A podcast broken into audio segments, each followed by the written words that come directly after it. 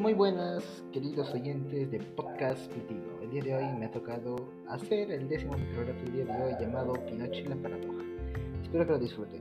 Pinocho, muy emocionado, se llama confesando su amor por Caperucita Roja y todas las buenas intenciones que éste tenía, además de contarle los planes que había hecho para consumar su noviazgo en un bello y magnífico matrimonio.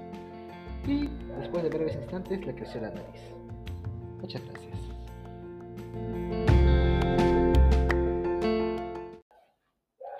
Muy buenas, queridos oyentes de Podcast Platino. El día de hoy me ha tocado hacer el décimo microrelato del día de hoy llamado Pinocho y la paradoja.